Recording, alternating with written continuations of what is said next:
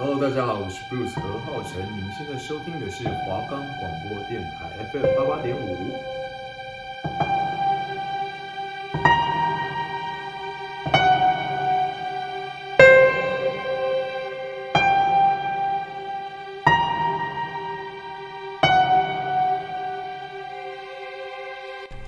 如果你也跟我们一样害怕鬼，但又喜欢看都市传说，那就绝对不可以错过我们的节目。我们会带你一起探索台湾大大小小的传说。收听的时候，注意你的周遭有没有奇怪的事情发生了。会不会其实你现在身边也多了一个人？如果你也感兴趣，那就戴上你的耳机，专心聆听。只要你敢听，我们绝对放胆分享。准备好了吗？我们的节目可以在 First Story、Spotify、Apple Podcast、Google Podcast、Pocket Cast、SoundOn Player，还有 KKBox 等平台上收听。搜寻华冈电台就可以听到我们的节目喽。Hello，大家好，欢迎收听《与你一起聊传说》，我是主持人小薇，我是小婷。今天我们要来讨论什么都市传说呢？小婷，你是彰化人对不对？彰化市是不是有个习俗叫送肉粽啊？对啊，但是这个习俗好像蛮多地方都有的，只是最有名的是彰化沿海的鹿港小镇。那你是住在那边吗？不是啊，我是住在彰化市中心。那你们家那边有吗？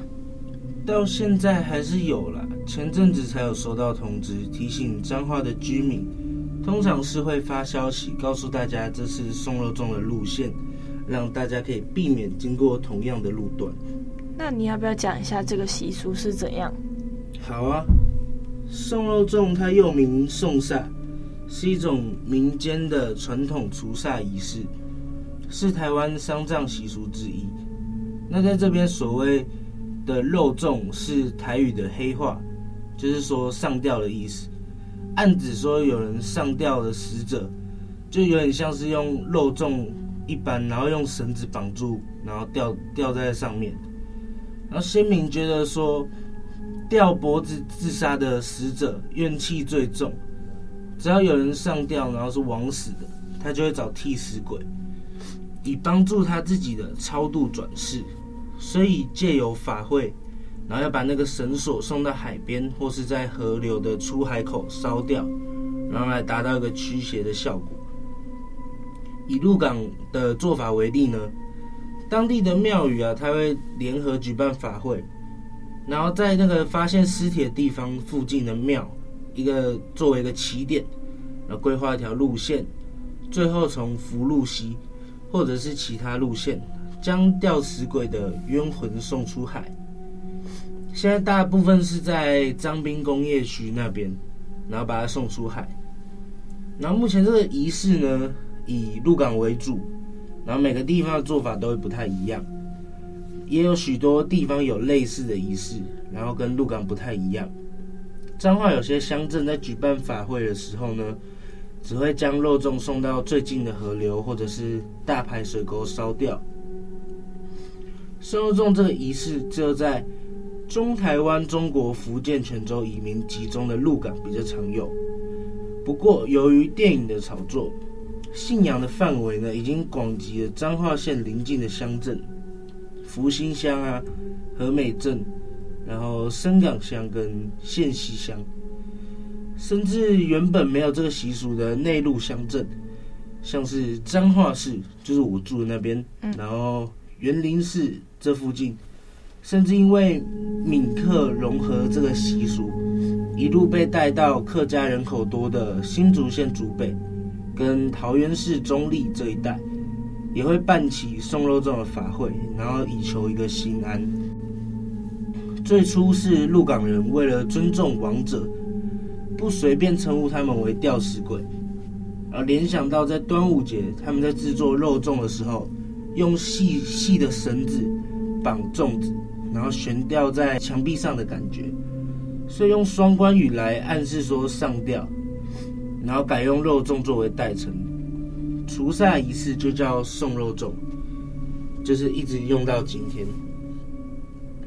也有人称所谓的送肉粽肉粽指的是煞气，不是那个亡者的灵魂，是他生前的怨恨，跟死亡过程中那种痛苦的意识。因为这些不堪的记忆，会在他离开的那一瞬间，就全部都叠在一起，然后累积成为煞气。要把这种煞气送走，才不会影响社区的安宁。送肉粽在中台湾盛行的原因呢，是在日据时期，日本的史书有记载，台湾殖民岛生活卫生低劣，时常会有瘟疫，然后传染病横行，中部都有庙宇在祭祀，只要村落瘟疫产生，就会将尸体绑成像粽子一样，移至义堂，光天化日下移动尸体。容易造成村民的观看，然后大家聚集在一起就会感染到疾病，所以他们都是在夜晚的时候，天气凉爽，也不会造成大体急剧腐败。中部晚上皆有季风的吹拂，能够些微的保护运送大体的人员，而且本来它那个大体的包裹就是。就是它都包的很严严密啦，就是也不也不太会，就是对对对，然后病病毒就不太会散出来，然后就称这个为松肉粽。倒是呢，他会沿路做法，像是撒硫磺跟酒精，然后保护运送人员在过程中不会染病，然后也将大体生前使用过的物品跟大体本人。然后一起移至最近的河川，然后把它烧掉，来阻绝这个瘟疫的发生。这就是为什么送肉粽的时候呢，会有冲煞行为，都是大病一场，甚至是有可能会死掉。那在彰化一带，活动开始前，庙宇会通知当地的居民路线及时间。仪式通常是在送煞当晚九点到十一点的时候举行，办的庙宇会在举行前通知黎明，在活动当晚八点左右，庙方的人员呢会聚集在目的地的宅前，并在各路口前会设置寄送回避或者前有法事进行改道之类字样的路障。让法事可以顺利的进行，在各个路口也会摆桌子祭拜。这个晚上呢，各家各户都会把门窗关紧，然后都不能出门，并且在门窗上面呢张贴那个符啊，然后以免吊煞，然后会进入他们家。送肉粽呢是一件非常重要的大事，一定要告诉邻里的居民，让大家都把家里的门窗啊都要关紧，然后把符咒都要贴上。如果没有通知，就有可能会遇到民众就是会去阻挠他们的仪式。各地区或者各派别送肉粽的做法不一定相同，鹿港以外的其他地方做法大多都是。请比较资深的道长啊，然后释教师傅，或者是黑头法师来处理送煞神的事务。送肉粽则是驱邪送煞的相关活动之一。一般的仪式共有回驾、暗访、送煞、收散魂等，而这些仪式的主角神明大多是王爷。王爷则是借由乩童啊、桌头来指示，并由坛方人员及法师的指示进行所有的法事。俗信与送肉粽队伍正面相遇，会遇到煞气，对生人呢是相当不好的。所以每次到这个时候，家家户户都要闭门不出。如果不得已相遇，可以侧身面向民宅回避，禁止开窗，心中默念弥陀、地藏等等佛号，不要直视。那如果直接相遇，一定要跟着队伍走完全程，代表说你对这个王者的尊重，你送他一程。然后在回家前呢，你再去庙宇求香火，保护身体即可。最好再用净符化于水中结身，而净符可从庙宇索讨或去金子店购买。民间相信，取净符向庙宇或者家中祭祀之神佛祷告，绕过香炉三圈就产生效力。哦，好酷哦！那你有碰到过吗？我遇到这种事当然是躲在家里呀、啊，怎么可能敢出门呢、啊？哎，难怪我看就是前阵子有中立也有发通知，是那个送肉粽仪式。嗯，因为以前我们那边嘛，就是我是中立人嘛，然后完全没有这种仪式，我也是第一次看到。哦，上次我们家那边呢，就是每次要送肉粽之前，就会有人发通知，或者是呃大家的赖啊，可能 FB 的社团之类的，然后就会有有人家发通知。然后提醒大家说，呃，晚上几点呢、啊？然后路线是哪里到哪里呀、啊？然后这个地方要举行送肉粽的仪式。然后小时候，我爸妈都跟我说，如果遇到了，那就是只能跟着他走到海边。啊，如果没有遇到的话，没有，反正就是晚上就是不要出门就对了，因为，呃，在这种时候出门就很危险，容易被煞到。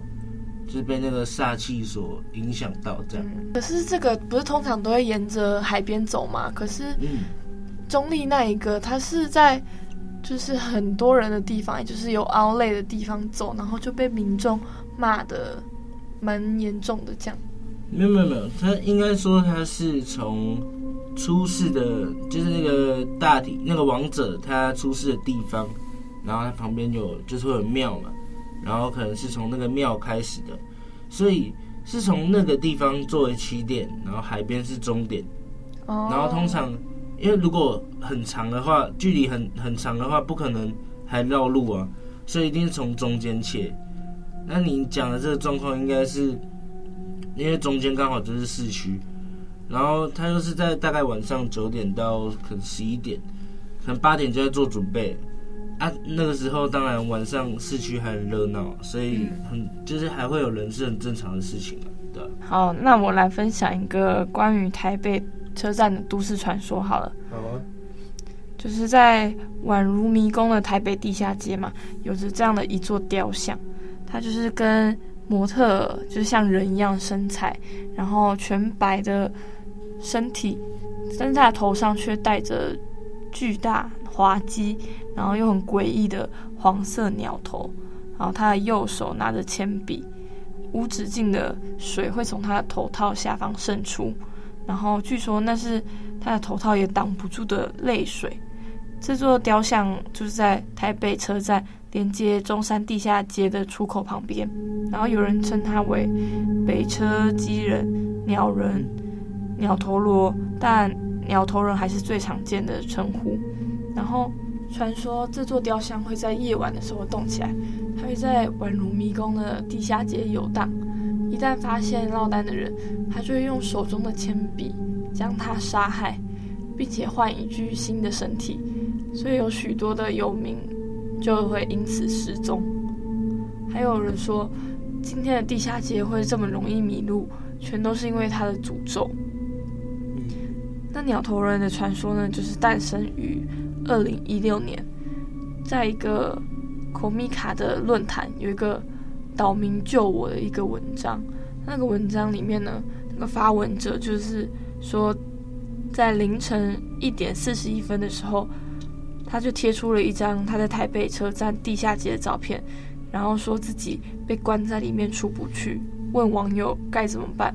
然后有的网友就幸灾乐祸啊，要他干脆睡在里面一晚。然后有的网友就是开始危言耸听，说地下街有杀人的怪物。也有网友诧异的说，为什么这个时候发文者还可以待在地下街？因为通常十二点地下就就会有人清场。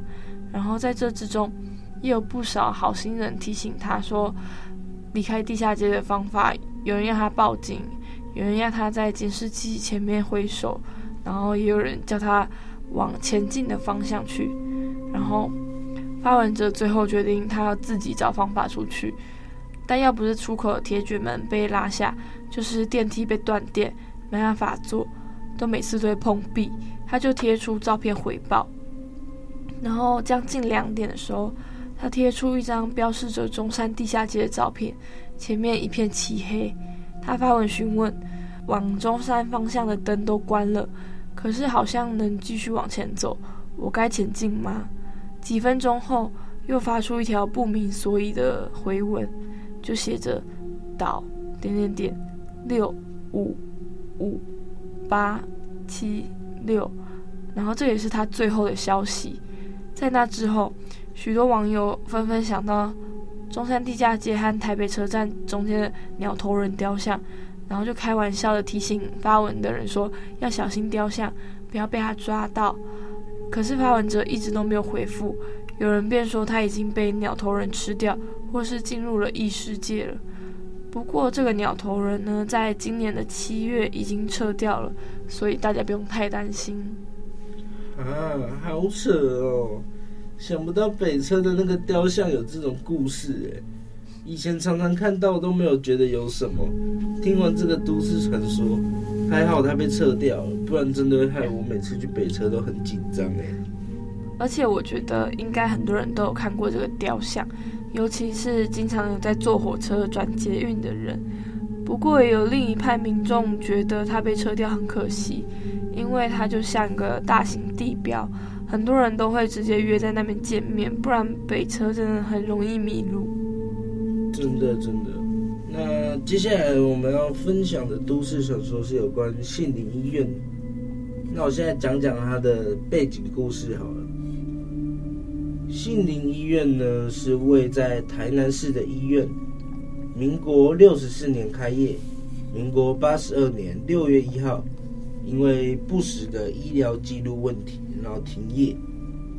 民国八十年的时候，因为被查出他伪造医疗记录，然后开立不实的住院证明，诈领公务员以及劳保的费用，财税申报不实等问题。而被勒令停业。民国八十二年八月二十一号，宣布废厂。但是停业之后，并没有拆卸医院的建筑物，而是留下了很多在医院营业时用的器材还有药品，所以被传出医院有灵异事件。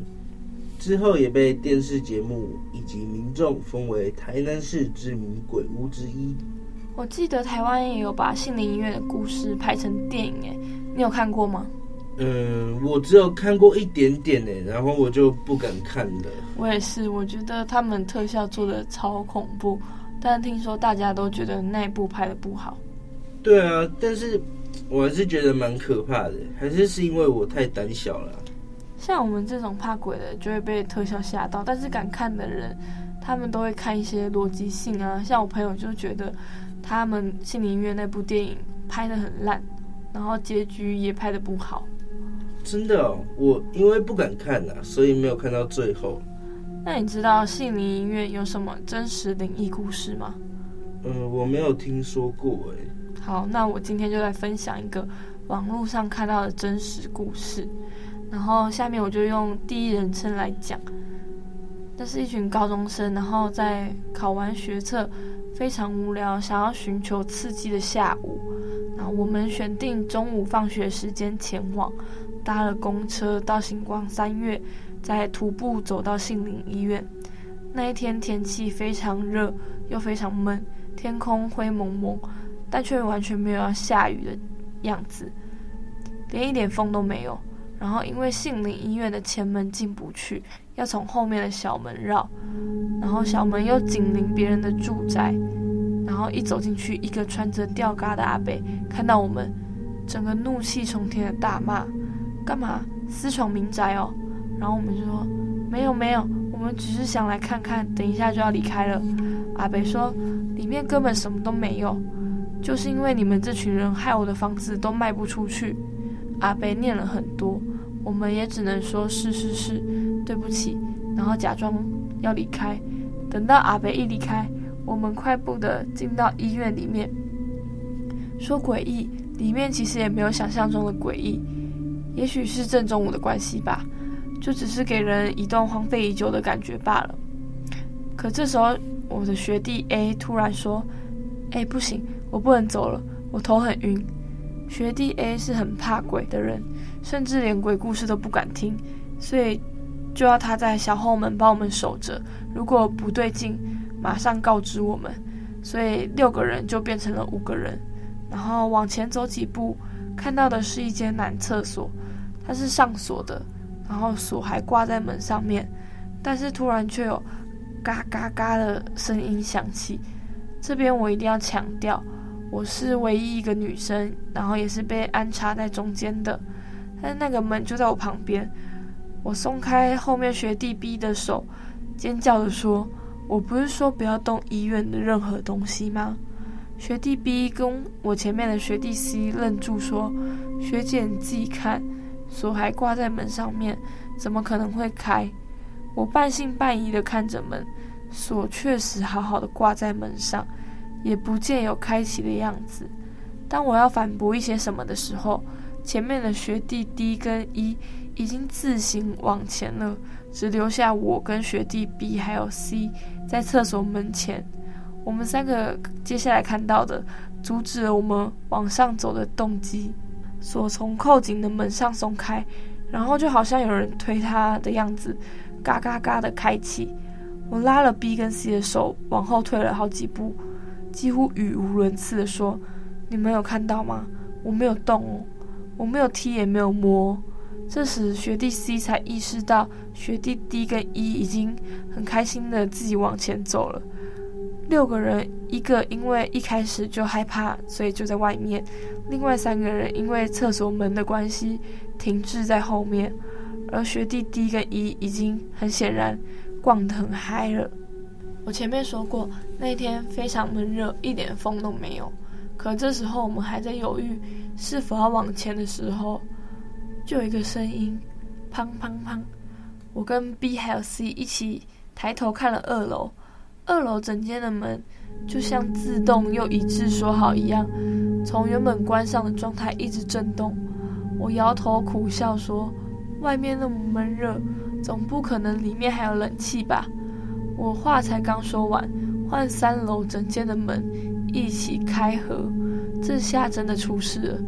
我紧握着 B 跟 C 的手，C 大喊着，但是 D 跟 E 已经离我们好一段距离了。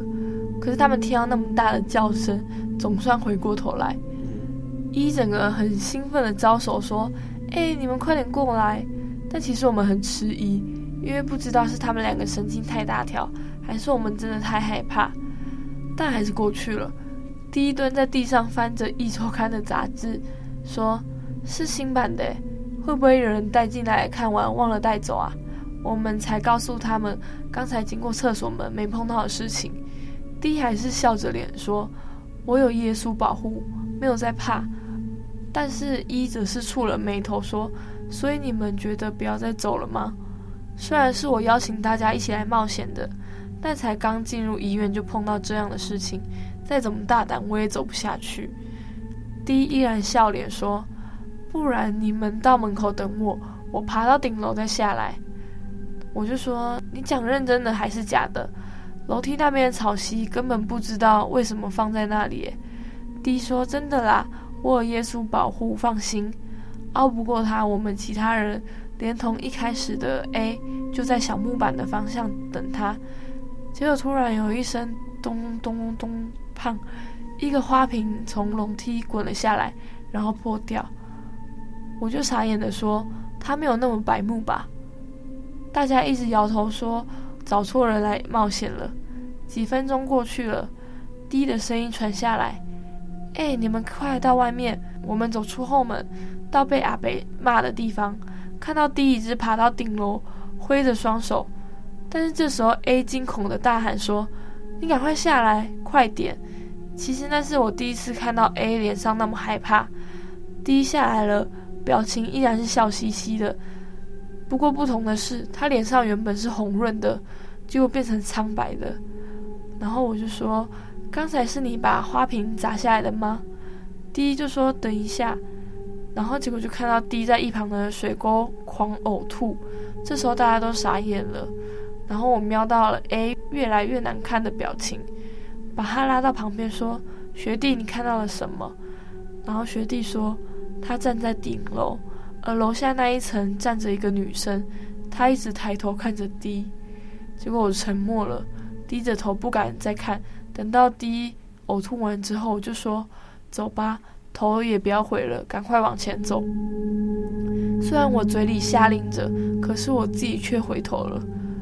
但是我没有看到那个女生。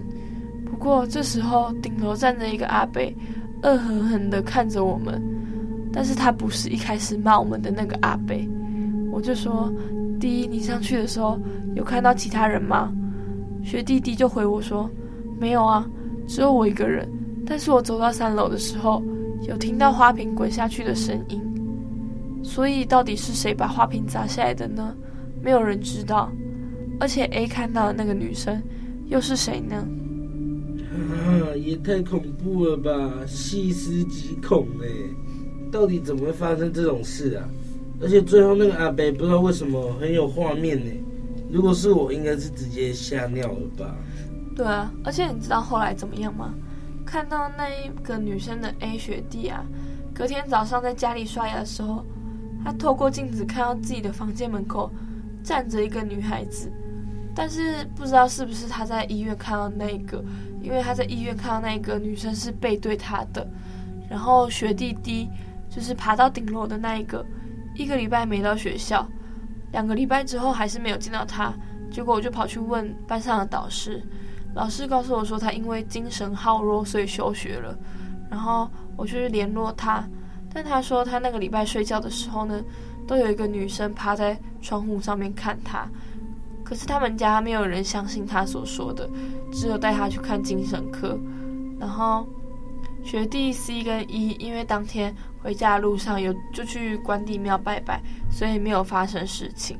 但是我跟学弟 B 分别都有出了车祸。他当当时是男友骑车载着他经过平交道的时候，突然感觉到有一股力量把他的轮胎一扳，完全无法控制。